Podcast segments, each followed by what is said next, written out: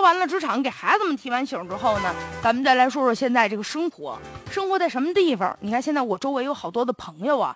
哎，一到了这个开春，到了这个夏天，特别是我身边有一些六七十岁的老人啊，总是说我们想上农村去啊。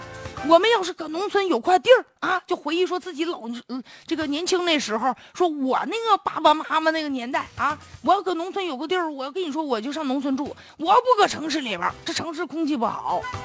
再上农村，你说你上哪去呀？你上度假村，你也不能常年待呀。哎，现在呢，这个武汉呢日前放大招了，那就引发关注。怎么着呢？人家呢就摸底儿说，全市啊长期空闲的这个农房大约是十一点六万套。确实，你比如说有一些农村的一些小伙子们啊，青壮年出去打工了，家里还真有些闲房啊。所以说呢，现在这个武汉市呢，近日就出台了一个措施，鼓励充分利用农村空闲农房，你租也行，或者合作的方式，有个创业创意啊，这个休闲养老，增加这个农民的财产性收入。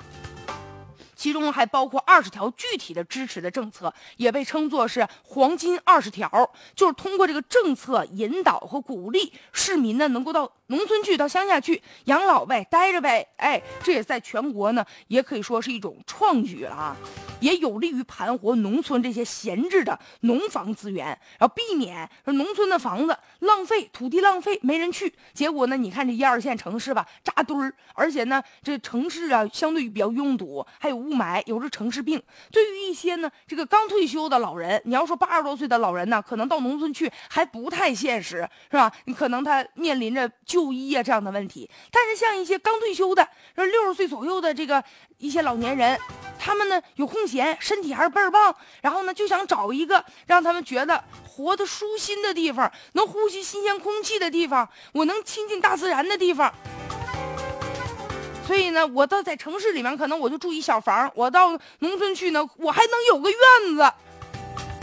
特别是如果说取消这个农业与非农业户口这个区别之后啊，那未来是不是有这种可能性？就这种双向流动也是一种大趋势呢？所以说呢，现在就鼓励这个村民进城，也鼓励市民下乡，然后就能缓解这个农村呢相对比较空心化呀、比较凋敝啊。大城市人满为患，公共资源比较紧张。但是呢，现在也有一个具体的问题哈，你比如说我现在我到农村去，我呢如果是租房子吧，我总感觉好像。这房子不是我的，我不落地儿啊，感觉这个心里啊总是有一些疑问。但是现在这农村的这个宅基地以及农田呢，他们只能是这个农村集体组织的成员，就当地的农民啊，他们之间相互流转。就是城市的市民呢，买你肯定是得不到产权了。所以怎么能让这些闲置的农房啊，真正的就让大家住起来安心？还有就是什么呢？你光住着也不行，也得有些配套的公共服务。真要说有个有病有个灾儿了哈，身体不舒服了，你也得就医啊。想到这农村呢，毕竟离城市市中心比较远，所以说呢，比如说像在这个医疗啊，在治安呐啊等等这些方面，如果要是能够进一步提升一体化了，这个才能鼓励更多的人真正的到农村去养老去度假。